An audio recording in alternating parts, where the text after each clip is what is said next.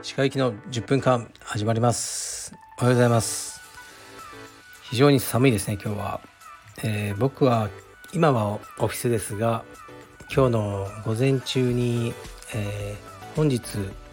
オープンしましたカルペディエムスタジオに行ってまいりました。これはですね、えー、うちのスタッフだった岡崎荒野が独立して今六本木の、えー、場所的には飯倉の交差点のあたりですね。のフェラーリとかあるあの辺です。にあのスタジオっていうのをオープンしました。でえっ、ー、とプライベートレッスン専用のスタジオっていう風になってますね。でこのあのスタジオのホームページを概要欄に貼っておきます。でめでたく今日からオープンですね。まどうなることやら、まあ、今日会ってきて写真撮ったりで少し話聞いたりしてきましたね。これから忙しくなるといいですね。で今ホームページを僕が目の前に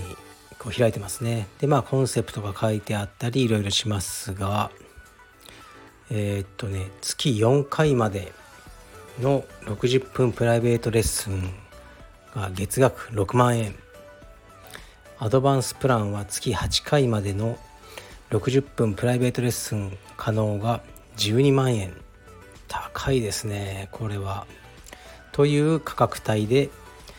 やるようです。さあどうなることでしょうか。まあね富裕層をターゲットにしたカルペディエムのえー、っと柔術スタジオって感じですね。まあ実際青山とか広尾とかねあの多分三田とかもそうですけどプライベートレッスンで月10万円ぐらい使ってる人は結構いるんです。ですからまあこの、えー、業態が成り立たないとは思わないんですけどね、まあ、なかなか最初は難しいかもしれないですね、まあ、頑張ってもらおうと思います、まあ、近いんでねまたあの機会があったら見に行ってみようと思います。とではレターに参ります。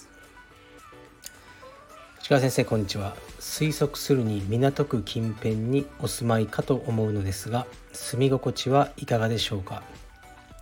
私自身が地方出身かつ郊外の戸建てで育ち都会のど真ん中暮らしが利便性が高いのは理解できてもなんとなく気持ちが落ち着かないんじゃないかと考えてしまいます。港区や渋谷区在住の友人たちは非常にフットワークが軽く都心ライフを満喫しているので都心ライフに憧れも持ってはいます。経済的に許されるのであれば2拠点暮らしが理想です。先生は今後の住居に関するプランはありますか？はいありがとうございます。そうです。僕は港区に住んでます。港区おじさんです。でも多分僕が今住んでる地域ではあの最下層民だと思いますね。あのその地域で一番安いマンションに住んでます、まあ、僕が大事にしてるのは通勤時間ですね。道場僕の道場オフィスが南青山なんですね。そこから自転車で5分で行けるんですね。僕はそこに価値を見いだしてここに住んでるっていう感じですかね。だから家賃は場が高いんで例えば世田谷あたりに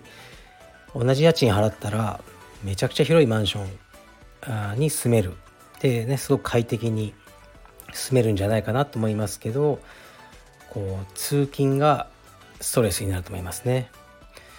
だからこう何を取るかということでしょうね。で僕はたまたま職場がもう港区なんでであの通勤をしたくないということでね、通勤時間をかけたくないということで港区に住んでる。それだけですかね。そこだけ取ってみると非常に快適ですよね。5分で行って帰ってきてできるんで。で息子と体操とかやってるじゃないですか。あれも道場から家が近いからできることですよね。だからそういうところに僕は価値を見いだしてると。うんでそう都会ね。まあ都会に住んでると田舎が恋しくなったりするんですけどやっぱ田舎をたまに地方とかに旅行行ってでまあどことは言わないですけど飲食店みたいなところで結構並ぶ飲食店があるんですね地域あの地方で。でそこにこう並んでたらあの他に並んでるあの男性グループがその列でもうタバコを吸い出したんですね23人でその列崩せないから並んでるからこ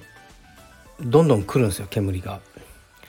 まあ、港区だったら吸っちゃいけないっていうこうね路上では条例があるのでああちょっとやめてくださいって言えるんですけどその地域ではそれがあるのかないのかもわからないし、まあ、常識としてはダメじゃないですか子供がね並んでてその12メートルあのしか離れないとこでタバコ吸うっていうのは僕からするとありえないことだと思うんですけど、まあ、普通にそういうの結構いてそういうのは多分僕は見たことないですね港区とかでは。うんまあ、あるのかもしれないですけど僕自身はあまり遭遇したことなくてでやっぱ地方とかは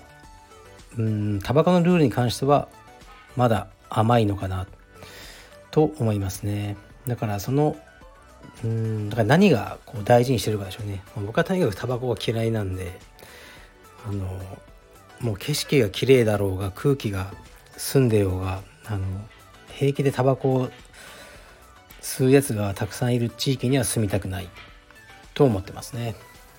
うん、2拠点暮らしいいですよね。僕は来年の今頃にはもう引っ越してしまうんですね江東区に。でえー、っとねまたいろいろ変わっちゃうんですけどでもお店とかねこう結構大きめのお風呂屋さんがあったりあの港区よりも食べ物がね安くて美味しそうなものもたくさんあるので少しずつそういうのをあのね見ていこうと思います。相変わらず道場も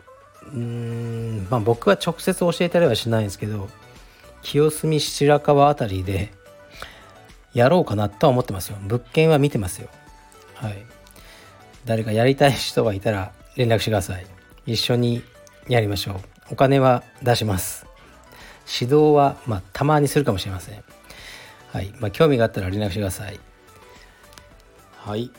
ではレター次いきます。これは昨日あのもらってたんだけど読まなかったやつね。ちょっと考えたいといったやつですね。石川さんが今まで見た映画の中で一番恐怖を感じた映画を教えてください。よろしくお願いします。はいありがとうございます。これ結構いろいろ考えてしまったんですよね。うん。あすいません。まずこう幽霊とかは僕あんま信じてないのでそんなに怖くない。恐怖は感じないですね。でやっぱり僕が怖いのは人ですね。人が怖いんですね。で特にこううんまともに見えて本当はまともじゃない。まともって何だって言われたら困るんですけどやっぱり思いつくのはあの何度もこの映画僕好きだって言ってますけど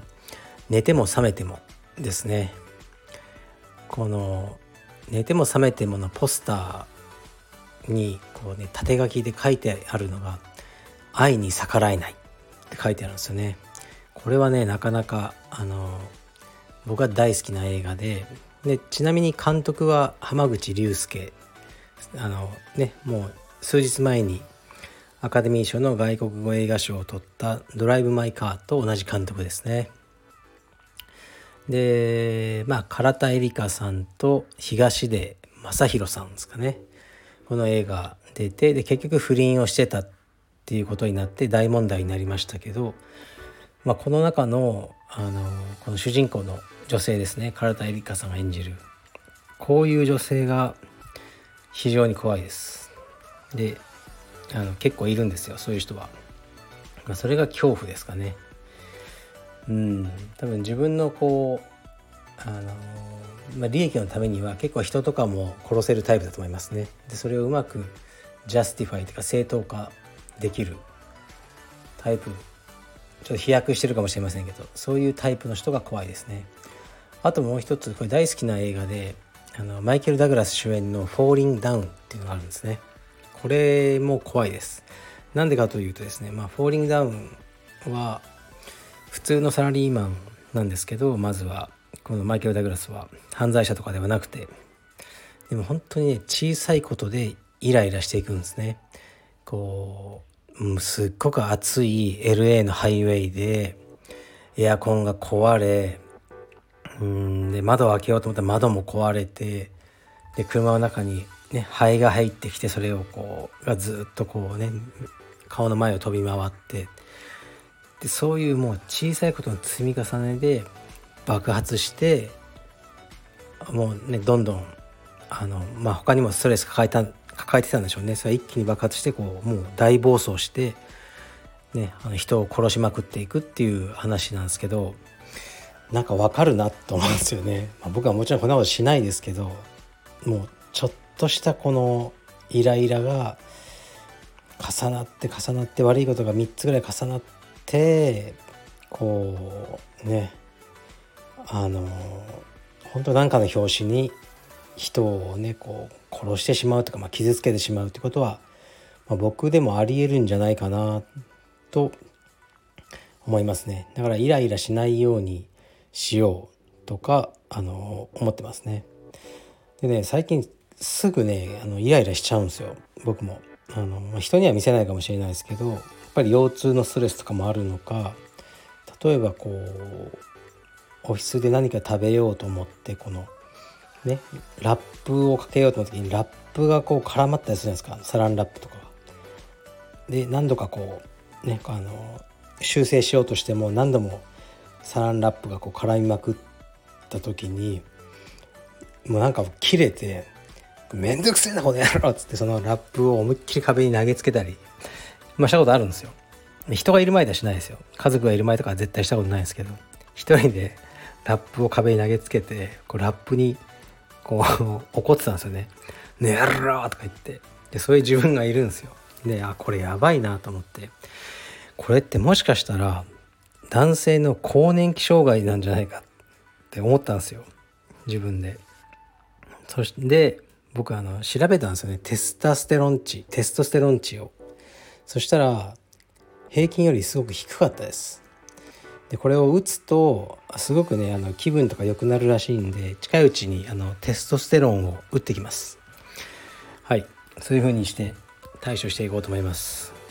フォーリングダウンしないように今日も生きていきます失礼します